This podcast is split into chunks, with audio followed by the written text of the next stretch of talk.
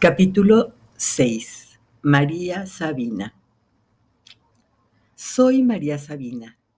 No sé en qué año nací, pero mi mamá me dijo que fue en la mañana del día en que se celebra la María Magdalena, allá en el río Santiago, municipio de Huautla.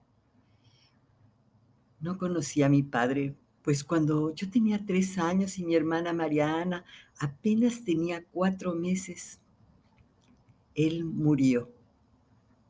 Ni los hechiceros, ni los curanderos, ni los sabios pudieron sanarlo. Mi hermana y yo quedamos solas. Sufrimos mucho porque solo teníamos hambre, solo frío. Luchábamos día a día para conseguir un bocado para aliviar el hambre que teníamos. Un día Comimos hongos sin saber si eran buenos o malos, pero nos sentimos bien. Comencé a oír voces de la tierra y también escuché la voz de Dios. Un mundo más allá del nuestro, cercano, pero invisible. Allá están los hongos sagrados. Yo les pregunto y ellos ellos me contestan. Estoy en Huautla. Llueve a cántaros. Estamos resguardadas en la entrada de una iglesia.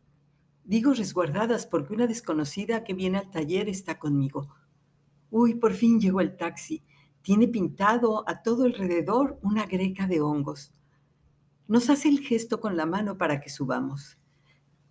Uf, en cuanto arrancamos, nos informa que el taller es arriba del Cerro del Fortín, a 20 minutos, dice. Volteamos a ver a dónde señala. El cerro está envuelto en bruma. Cuando empezamos a subir, la lluvia recia, no se ve la carretera. El taxista nos avisa que los limpiadores del taxi no sirven y las luces tampoco, pero que no nos preocupemos, él conoce el camino como la palma de su mano.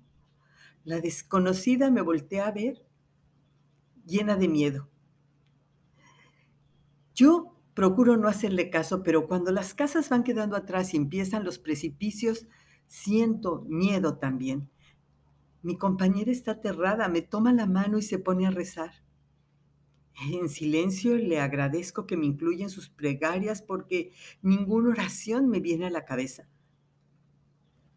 Conforme vamos subiendo, la lluvia empieza a mainar. Al llegar a la cima pareciera que entramos a otra dimensión. El cielo está despejado, el sol brilla. Es un poblado especial. Por todos lados te topas con pinturas de María Sabina. Sus poemas están escritos en las paredes, en las puertas. Nos dice el taxista que en las tardecitas, cuando los pájaros regresan a sus nidos, se oyen los cantos de la curandera entre sus trinos. Ay, estamos cansadas y hambrientas. Nos sentamos a comer en un puesto y pedimos la especialidad. Quesadillas María Sabinas, o sea, quesadillas con hongos y quesillo.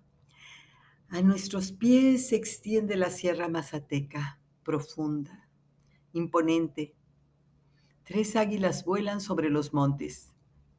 La joven que nos atiende al verlas nos dice son tres, y cuando tres águilas vuelan juntas significa que todo va a estar bien, pero todo va a cambiar.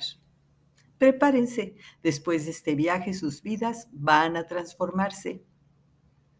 Aunque en aquel momento no le di importancia a lo que dijo aquella joven, no pasarían muchos días antes de darme cuenta de que el viaje sería el detonador hacia mi propia transformación, como había sido el detonador 50 años antes para iniciar un cambio de paradigma en el mundo entero, pero eso, eso tampoco lo sabía aquel día.